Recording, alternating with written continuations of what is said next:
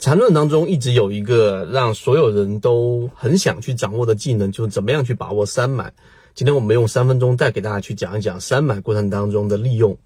首先，第一个缠论里面所说的每一个类型买点都跟前面一个中枢有关系。什么是中枢呢？就三笔之间一定必然有相交的那个区域，必然由三笔构成，我们把它称之为中枢。当然也有所谓的奔走中枢，它可能不完全标准，是一种非常强势状态之下才会去形成的一个筹码密集的区域。首先第一点，你要明确中枢。当你明确中枢之后，当一个中枢形成快速的调整之后，在次级别上发生一个背驰，这个时候就是我们所说的一类买点。第二类型买点呢，就是形成修复过程当中，在中枢内形成的回调、形成的回档，在次级别上发生背驰，我们把它称之为第二类型买点。而第三类型买点呢，就是当它一旦形成突破了中枢之后，然后回踩不破中枢的上轨，在次级别上。发生背驰，我们把它称之为第三类型买点，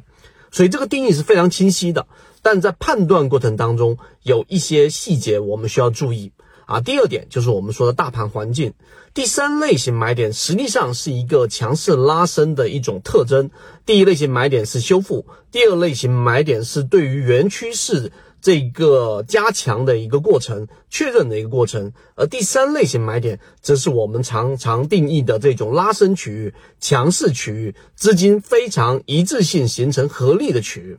所以第二点，一定要去注意大盘的环境。这个时候，对于大盘的环境是怎么样呢？大盘一定是要在一个可以形成这种。持续性上行的这种趋趋势的过程当中，我们常常用平均股价给大家去说，也就高点不断的上移，低点不断的上移，这种我们才能把它升称之为上升趋势。否则高低点不一致的，我们把它定义为盘整；高低点不断下移的，我们把它定义为下跌趋势。如果你在下跌趋势，就整个大盘百分之八十以上的个股，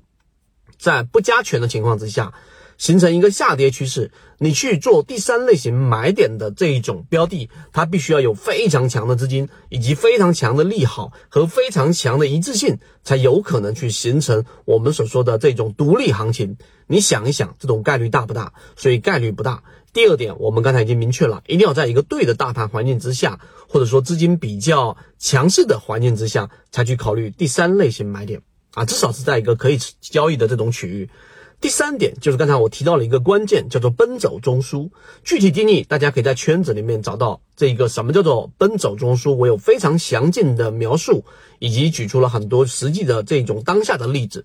奔走中枢它就不是一个完整的我们所说的这一种呃叫做中枢的定义，但是奔走中枢它容易去形成我们说缠论里面威力最大、小资金做大。最强的一个利器叫做二三类型买点的结合，就一个标的在形成一个一类买点之后，中枢跌破第一类型买点突破之后，并没有在中枢内形成回调，直接突破穿越整个筹码最密集的中枢之后回踩，回踩在次级别上形成一个这个背驰，这就是我们说的第二类型跟第三类型买点的结合，这个就是我们说的第三类型买点的最强形态。